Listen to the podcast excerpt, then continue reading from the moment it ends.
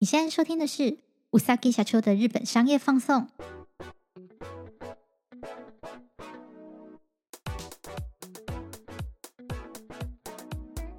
Hello，大家好，我是 Yuki，欢迎回来うさぎ社长的日本商业放送。很快又来到新的一周，这集是 EP 零二，我们赶快来看看上周日本发生了什么商务大小事吧。日本 Amazon 预计接下来会在全国增设十一处配送站点。 旨在强化隔日送达服务，最南从福冈最北到立木。此次配送站点的扩大，将预计可以让超过七百万件的商品于隔日送到消费者的手上，也预计可以多创造三千五百个职缺。此十一个站点的增设呢，是以 Amazon 背后的数据库分析推测出用户行为为根据。在继续讨论这则新闻之前，在日本物流界呢，有一个令大家都很头痛的物流的二零二四年问题，要先和大家稍微说明一下。日本政府为了解决物流司机工时过长、过劳等问题，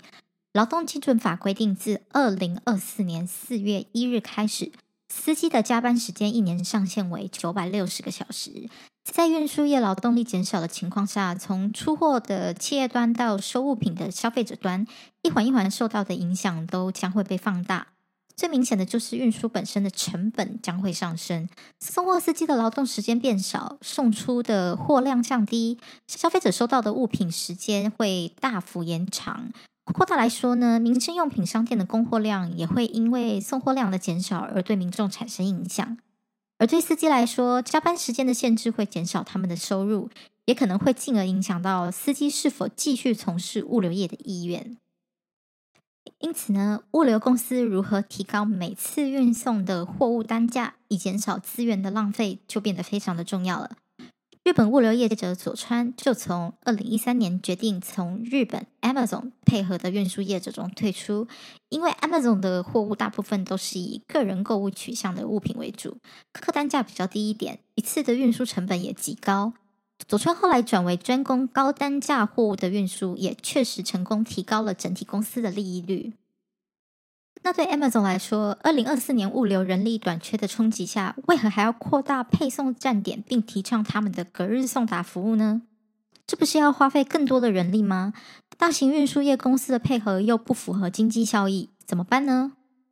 ？Amazon 选择在货物上最后一步的运送资源怎么利用开始着手。通常物品送到当地后呢，还需要将货物送到消费者的手上，这最后一步的运送成本怎么控管就很重要了。Amazon 从两个地方着手，一个是当地的商家店铺，一个是个人送货者。而 Amazon 也相继推出了两个伙伴计划。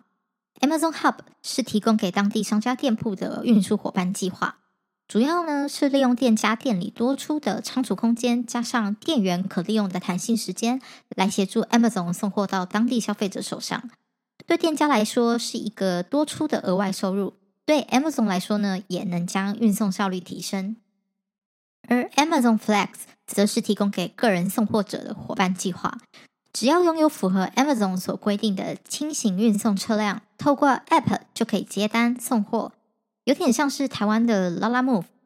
透过个人送货呢，也能弹性的解决很多送货端的需求。有了这两个计划，其实也就不难理解为何 Amazon 赶在物流人力短缺的情况下，又增设配送站。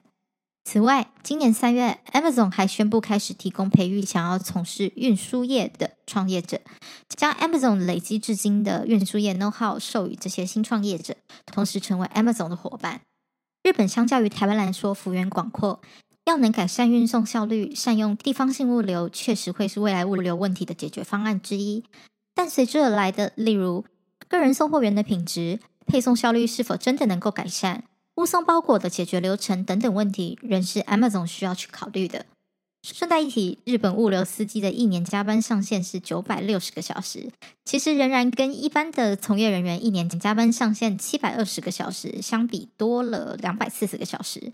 这部分未来是否物流司机也会跟进，然后继续下修这个加班时数呢？其实也不可能。再来的第二则新闻要来聊，七月六号由 Meta 所推出的。Threads 仅一天，全球就超过了三千万人注册，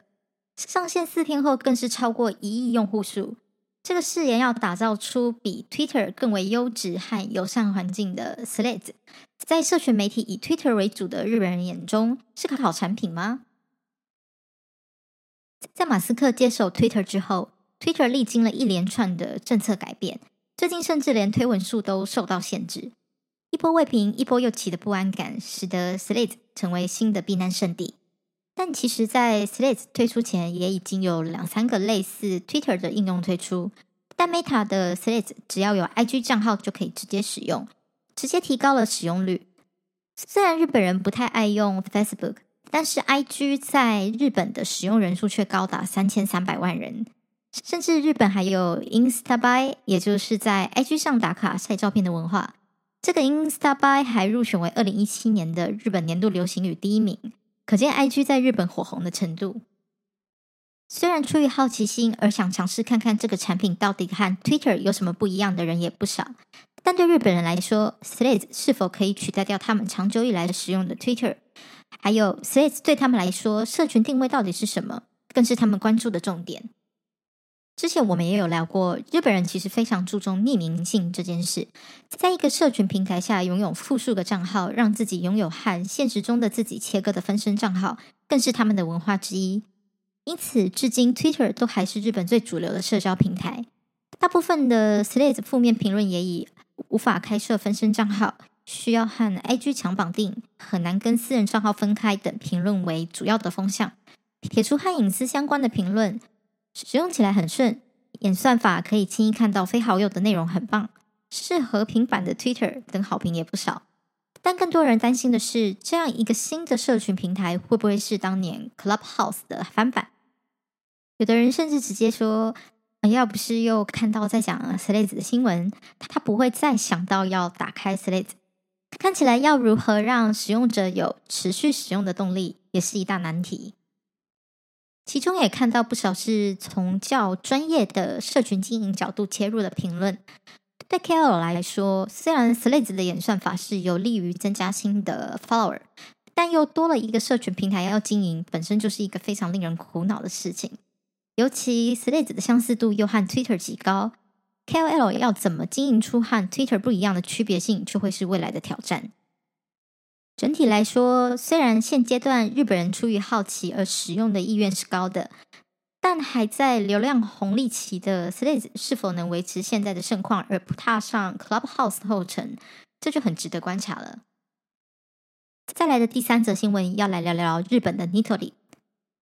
日本 Nitori Holdings 传出消息，要求在二零二五年底前，希望百分之八十的社员可以考取跟资讯处理技能有关的 IT Passport 的国家证照。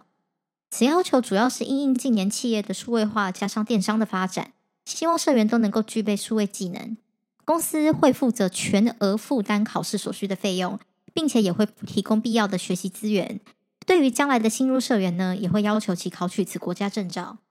Nitori 作为日本的连锁家具量贩店，从起家至今已经有全球超过四百五十家门店。光是台湾就有五十三家，其性价比高的家具以及家居室内用品一直深受大家的喜爱。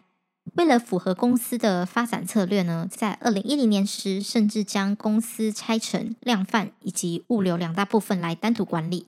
将物流也纳入自家服务的一环中做成本控管，也是为什么 Nitori 一直可以维持经济实惠价格的原因之一。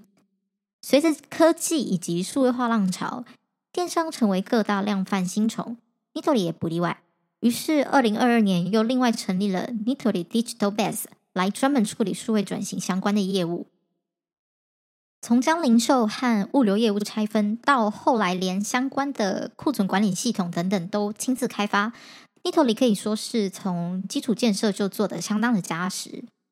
此次要求的 IT Passport 证照考取，也是看重数位转型已经是不会回头的趋势了。集团内的社员都必须具备基本的 IT 知识，才不至于在未来的转型过程中被淘汰。但仅仅只是证照考取，到底实际上会被应用，又是另外一回事了。又更甚至是如何让社员能从里到外去了解何谓数位化，如何好好结合数据，才能提高营业额，这个也会是 Nitori 集团的挑战。但总之可以看得出来，Nitori 相当积极推动数位转型政策。这不只是喊喊的口号而已，这也让我想起最近 ChatGPT 所兴起的 AI 浪潮，各企业都开始纷纷要求工作流程中要能够结合 AI 去节省成本、提高效能。最后是一个冷知识，我在查资料的时候发现，原来 Nitori 的前身是四鸟家具店，四是相似的四，鸟是鸟类的鸟，创业的老板呢就姓四鸟。懂日文的朋友应该就可以意会到，四鸟在日文的读音就叫 Nitori，这也就是为什么后来 Nitori 叫做 Nitori 的原因了。本集的最后一部分呢，想聊聊一篇关于现今日本高涨的房价下，在首都圈也能透过两千万日币买到无印良品风的房子的讨论文章。光听标题就觉得很不可思议。两千万日币，以现在日币汇率来说，相当不到五百万的台币就可以在日本市中心附近买房。到底为什么可以这么便宜呢？答案是，这些房的前身是团地住宅。团地指的是日本一九六零到一九七零年代随着经济高速成长所建立的大型集合住宅。有别于现在的新式公寓大楼，团地住宅外观上通常是一整栋建物中有好几间住屋单位，单位空间比较小，内部机能也相对简单，没有像现在大楼一样的管理系统，一般可能会在市中心周围。那尽管这样，对当时的时代背景来说，这样的住宅仍是供不应求。随着经济发展的成熟，人口成长趋缓，而且高龄化之后。住房的需求变少了，现在年轻人住屋的选择也更为多元，团体住宅就渐渐没落了。不仅空房率高，过旧的房屋设施也已经不符合现在的使用。日本都市再生机构开始改建和翻修这些城市中的团体老旧住宅，而大家熟知的无印良品便和都市再生机构配合，替这些旧屋做翻修，然后主要提供出租使用。其实无印良品从两千零四年就开始涉足住宅改建。据说一年可以卖出三百间房。从二零一二年开始和都市再生机构配合后，这十年间更是协助翻新了超过一千间以上的旧屋。大家逛过无印良品，应该也知道，简约又有质感的无印风格一直是蛮受年轻人的欢迎。都市再生机构选择和无印良品配合，其实也是希望能够透过无印风来吸引一些年轻人。有了和都市再生机构的实际案例后，近期无印良品更是推出了。MUJI Infill Zero 的计划，专门购入一些中古屋或是团地来改建成无印风后售出，强调在这些中古屋做翻新前都会针对房屋的架构做检查，保证翻新完后房屋的状况健康，整体空间能够获得最大效益的利用，而且也强调未来能够轻易的更动家里格局。而根据日本不动产相关机构二零二三年三月为止的统计资料。东京二十三区的港区新大楼公寓一户居然高达两亿日币，高腾的房价让年轻人负担变得很重。但其实对日本人来说，在买房上有买新不买旧的习惯，因此尽管买房负担重，年轻人还是会趋向买新房。而无印良品将旧房翻新后推出，某种程度上也是赋予这些旧房新生命。当然，前述的团体屋翻修后，仍然有许多问题的存在，例如公社的不健全、房屋空间狭小、本身住宅排水、供电、网络设备等等的先天限制，都可能会造成居住的不便。但便宜的房价和不一定太差的地段，还是吸引了不少人考虑。MUJI Infill Zero 的官网也有展示出最近的翻修案例以及已售出和待售出的物件。我有看了一下，其实其中有一些物件就翻新完的样子。真的看起来是还蛮诱人的。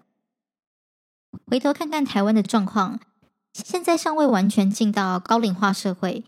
加上仍处于经济发展相对较快的阶段，有限的土地资源下，房子狂盖，房价狂涨，在供需市场上仍旧是需求过于供给的状态。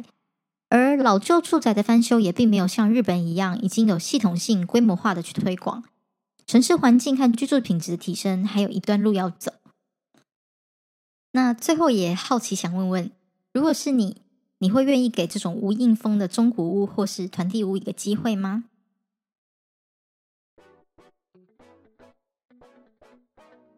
以上就是本期的内容。这次分享的内容，不知道大家还喜欢吗？如果有想跟我分享的，欢迎留言给我。用 Apple Podcast 的朋友们，如果顺便帮我留个五星评分，我会非常非常感谢。那么，うさぎ社长的日本商业放送，我们就下次见啦，またね。